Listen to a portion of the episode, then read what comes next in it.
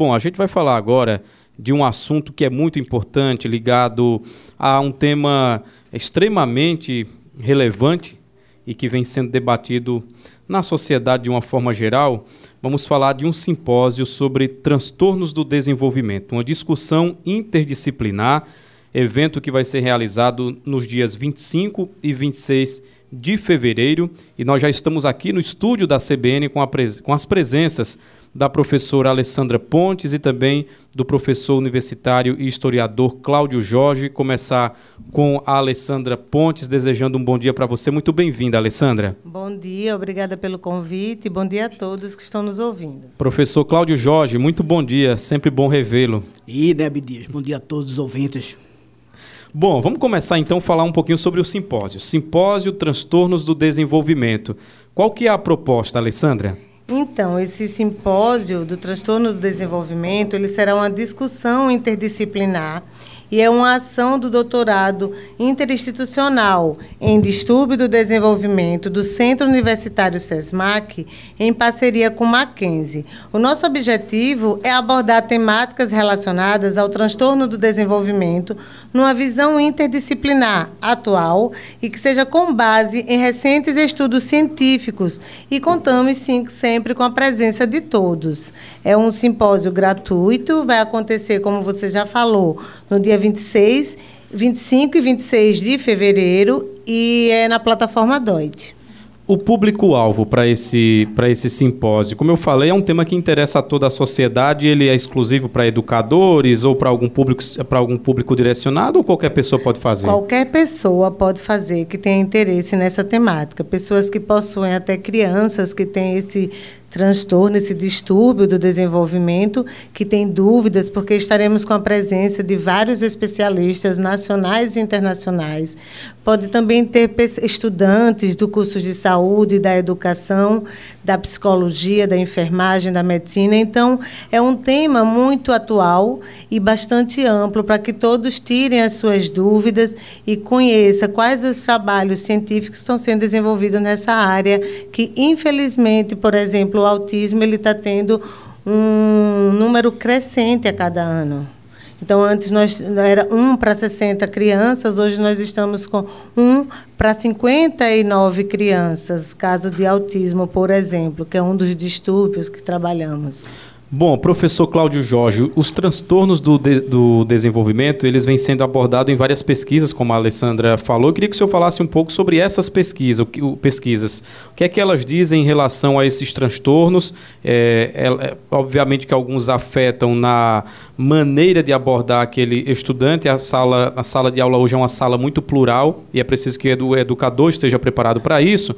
E o que é que a ciência tem é, estudado e quais são os resultados mais recentes? É, Abdias, é interessante que essa pesquisa ela, ela compõe é, o núcleo do doutorado, né, Mackenzie Sesmac, essa essa relação científica e, sobretudo, vem é, apontando hoje, atualmente, é, novos dados na tentativa também de perceber o diferente, né? Como a sociedade institui diante a medicina, a educação, a saúde, a psicologia, esse diferente. Então, a proposta é, sobretudo, a partir desses estudos muito mais avançados, como a Alessandra colocou aí, né? Há um corpo docente internacional também, local e internacional, que busca constantemente compreender o comportamento humano a partir da relação da ciência e a produção que a sociedade entende como diferente. O que seria esse diferente, professor? Eu falei que na sala de aula a Alessandra citou uh, uma pessoa com autismo, né? Sim. Ou síndrome de Down, ou alguém que tem outra deficiência. É, como é que isso vem sendo abordado em sala de aula, a, aula atualmente? Quais são os grandes desafios dos educadores? É, isso é importante, isso é uma questão fundamental. Quando falamos a sociedade e seus diferentes, é que é muito comum numa sociedade como a nossa, e sobretudo consumista, é, tentar ditar, a partir de uma régua universal, o que é o normal. Então, essa normalidade também consegue subjugar uma boa parte da sociedade, e sobretudo no processo educativo. E aí o que acontece? A pesquisa tenta compreender esse diferente, não anormal, mas diferente dentro de uma nova possibilidade científica que dê a esse sujeito novas possibilidades dentro da sala de aula, dentro do comportamento social, mas também no ambiente familiar. Esse é o grande desafio. uma ciência próxima do sujeito. Alessandra, a gente sabe que em algumas escolas e instituições é, de educação, outras instituições, faculdades, enfim, é, já houve um período em que essas pessoas tinham educadores exclusivos para eles, ou seja, ela era apartada da, do restante da turma para ser tratada realmente de forma diferente. Isso tem mudado? A inclusão tem sido algo mais é, frequente agora? Sim. Eles estão dentro da mesma sala mas eles têm também as salas multifuncionais, que quando os outros alunos saem, eles são estimulados para cada vez mais conseguir acompanhar essa educação. E os próprios professores, alguns estão sendo treinados para que consiga também a trabalhar diretamente com essas crianças, porque precisamos sim desenvolver essas habilidades. Quando o Cláudio fala em relação a trabalhar com os diferentes, esse é o nosso foco. Porque você precisa compreender cada passo, cada mudança. Quando você recebe uma notícia que você está esperando um filho, ninguém está preparado para o filho ser diferente em uma sociedade. Mas essa sociedade ela também precisa estar preparada para acolher. Não adianta apenas a gente trazer leis, mas não trabalhar a mente humana. E é isso que um, uma das nossas perspectivas com esses cientistas, que são dez cientistas, hoje nós temos oito doutorandos, que vão entrar nessa sociedade alagoana para tentar trazer soluções e contribuir com essa barreira que existe na educação. Então, a parte da educação, ela está, sim, querendo cada vez mais conhecer. Por isso que, com esse convênio que foi feito entre esse doutorado, né, que o doutorado veio de São Paulo para dentro da nossa instituição, o Centro Universitário SESMAC, ele está oportunizando nós, cientistas, a compreender o também invisível muitas vezes e depois replicar para toda uma sociedade alagoana. Então a proposta é essa, é trazer conhecimento, ciência que hoje está bastante evidente, né? Todo mundo em busca de, de uma vacina. A gente hoje tem a vacina porque foi um trabalho de um cientista que se dedicou sua vida aos livros e ao conhecimento, mas não um conhecimento individual, um conhecimento que trouxe para toda a sociedade. Eu acho que a proposta é essa. Os educadores estão sim, mas eles precisam de pessoas pessoas que estão estudando para também ajudar a quebrar algumas lacunas. Professor Cláudio Jorge, uma das mesas é, do simpósio é a mesa Identificação de Dificuldades Cognitivas e Inclusão Escolar. Essa identificação é fundamental para que se possa é, dar o direcionamento necessário para aquele estudante, para aquele aluno. E o papel do educador se torna ainda mais desafiador e necessário, e ele precisa estar preparado qualificado para isso. O, a, os educadores em si, não estou falando nem no, nos níveis é, superiores, na, nas universidades, mas os ensinos fundamental principalmente. O médio talvez não, mas o ensino fundamental principalmente, que você está lidando ali com a vida é, inicial dos estudantes. Como é que o senhor tem percebido isso e como é que deve ser essa aplica aplicabilidade na prática com relação aos educadores? É, sem dúvida alguma, passa primeiramente por um critério, eu diria, de, de uma consciência de classe, né, sobre o fenômeno. Porque não basta apenas, por exemplo, você é, fazer a leitura dessa realidade sem ter os instrumentos para atuar na realidade. Então, quando você consegue aliar a sua ação prática com a consciência social, mas também formativa do fenômeno, isso facilita muito para a vida do, edu do educador. Mas aí gera uma outra questão que você acaba levantando, que é a seguinte: é, muitas vezes, o formato da escola, o arquétipo da escola, também não está preparado aí para tentar via, vis, é, dar visibilidade e também atuar dentro do conjunto dessas práticas. Então, a formação desse educador também compreende uma possibilidade efetiva de uma nova compreensão do espaço escolar. Então, é esse movimento. É, um, é, uma, é uma passagem muito interessante de Benjamin, né? Ou seja, ele pergunta assim, é, quem habita a cidade? O homem habita a cidade ou a cidade habita o homem? Então está nessa esfera, nessa dimensão, para compreender esse outro. Em relação ao preparo do ponto de vista do Ministério da Educação, O senhor tem conhecimento ou poderia retratar para a gente de se há algum planejamento nesse sentido em nível nacional que sirva como parâmetro para os estados e municípios adotarem uma postura mais inclusiva e também, é, é, porque muitas vezes se o professor não tiver esse preparo, professor Cláudio Jorge, ele pode ser o próprio objeto de exclusão e de separação desse aluno. Existe em âmbito nacional um, um algo que direcione nesse sentido? Veja só, é, isso aí é uma questão que ela é histórica é uma questão que ainda ela acompanha as discussões das chamadas políticas públicas de educação, não é? Então, por mais que venha, por exemplo, dentro do âmbito federal, uma intenção, ainda um descompasso muito grande na sociedade brasileira, não é? Ou seja, pode haver, existir uma intenção, mas essa lacuna ela é histórica, e eu colocaria mais do que histórica, no nosso caso ela é colonial.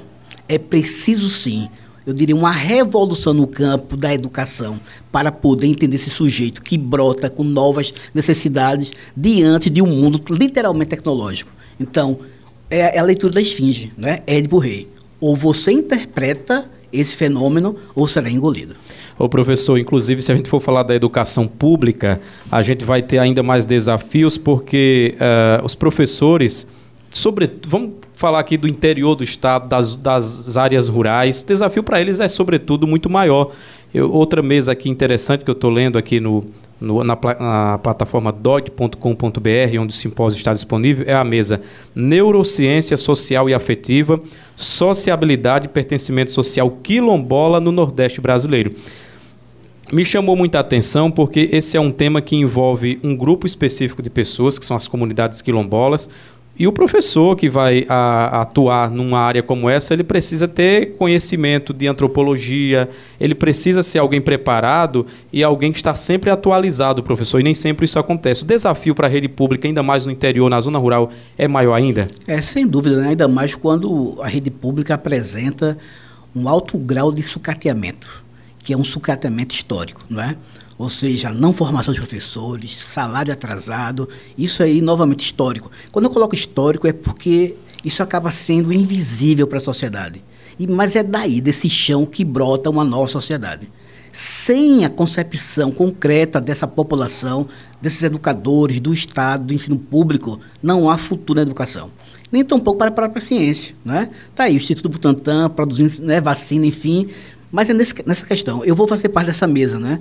Da questão das sociedades quilombolas. Por sinal, faz parte da minha pesquisa é, pela Mackenzie SESMAC, que é o Laboratório de Neurociências e Comportamento Social. Vai ser também uma, uma mesa internacional. Vai estar também o meu orientador, Paulo Boggio, que vem discutindo é, dentro da nossa pesquisa e da nossa tese com 63 países. A pesquisa está vinculada a 63 países. Não é? Então, o que acontece? No entanto, a nossa especificidade é assim, é, a, a, a comunidade quilombola do Nordeste, mais, mais específico ainda, Santa Luzia do Norte e o Norte Palmares, a comunidade de Muquem, não é, que faz parte da dimensão da nossa pesquisa atual.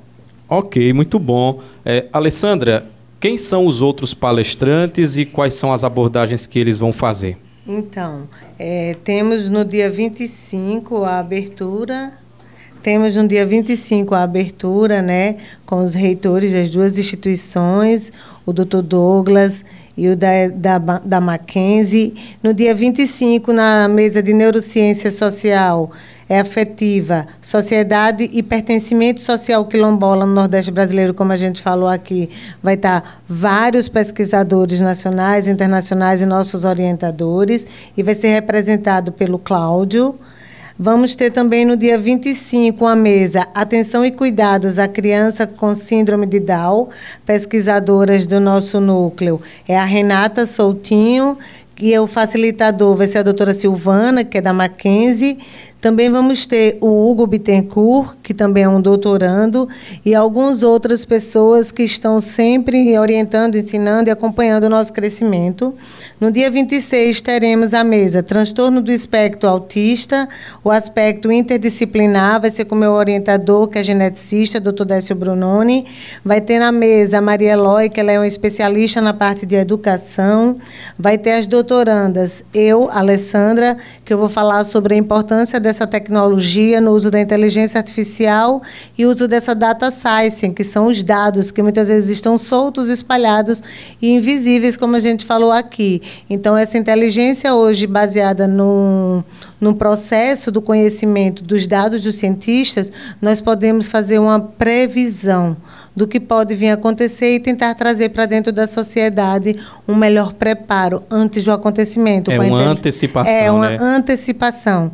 A gente não, não, não vai identificar, não é uma bola de cristal, ela está baseada dentro de dados científicos. Então, vamos criar algoritmos, em cima desses algoritmos a gente vai conseguir perceber como está essa evolução e o que podemos intervir.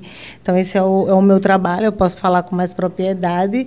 E temos também a Que vai falar na parte da educação, e a Noemi, que vai falar na parte das salas de recursos, que é aquela sala que eu falei, que as crianças elas ficam mais tempo na escola para tentar estimular. E uma das coisas muito importantes é a aceitação, essa aceitação, quando você consegue identificar mais cedo, ele muitas vezes consegue criar algumas habilidades quando você tem um diagnóstico mais tardio. Então, vai ser baseadamente básico falar isso. E também no dia 26 à tarde nós vamos ter a identificação de dificuldades cognitivas e a exclusão e a inclusão de escolar, que vai ser o professor Dr. Renato, ele é um dos organizadores e gestores deste doutorado com a professora Silvana. Vamos ter a presença do doutor Marcos Vinícius, da doutora Regina Luiza, da doutora Miriam e o doutorando vai ser o Bruno Gustavo Lins, que vai trabalhar todo esse aspecto na parte do TDAH, das dificuldades, do reconhecimento.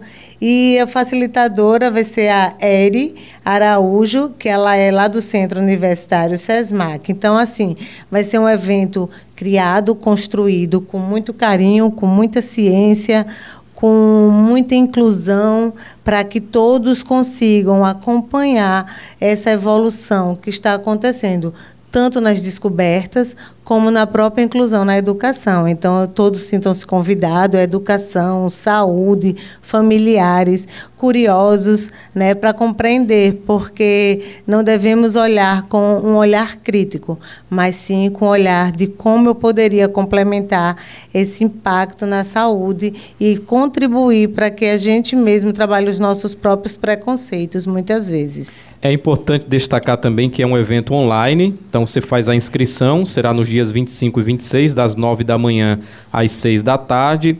Por ser online, ele, ele também tem um número específico de pessoas que podem participar ou, ou como é que funciona é, isso? É, nossa plataforma, ela abrange 3 mil, 3 mil inscritos. É, graças a Deus, é, muitos estão procurando. Em dois dias a gente atingiu quase mil inscritos. Então, corram, é gratuito. Essa possibilidade hoje de ser via remota, ela traz tanto aqui no estado como no Brasil e no mundo. Então, nós temos inscrições hoje de todos os locais. Como você falou, de locais mais distantes, que jamais poderiam chegar ao estado para assistir uma palestra. Então, hoje, com a tecnologia, né? Eu sou suspeita em falar de tecnologia, quem me conhece. Com a tecnologia, ela bem utilizada, ela agrega e não afasta. Como as pessoas às vezes a gente sente o calor humano, mas a falta dele, mas a tecnologia ela proporciona chegar em universos que muitas vezes não chegavam. Professor Cláudio Jorge, para a gente terminar, quem participar desse evento vai ter quais benefícios? Ah, primeiramente, vai ter é, online uma formação que é muito embora online, mas uma formação concreta, e vai ter também a possibilidade de conhecer né, é, é a manifestação da ciência, né, tanto no âmbito local como internacional. Isso é muito importante para qualquer sujeito. Muito bem, uma grande oportunidade, portanto. O evento você pode se inscrever em doit.com.br, Simpósio Transtornos do Desenvolvimento, uma, dis uma discussão interdisciplinar. Uh, Alessandra Lopes, muito, Alessandra Pontes, muito obrigado, viu, por sua gentileza e participação conosco. Bom dia para você. Obrigada. E só lembrando que o nosso evento também ele disponibiliza certificação. Excelente. Então é gratuito com certificação de qualidade. De qualidade.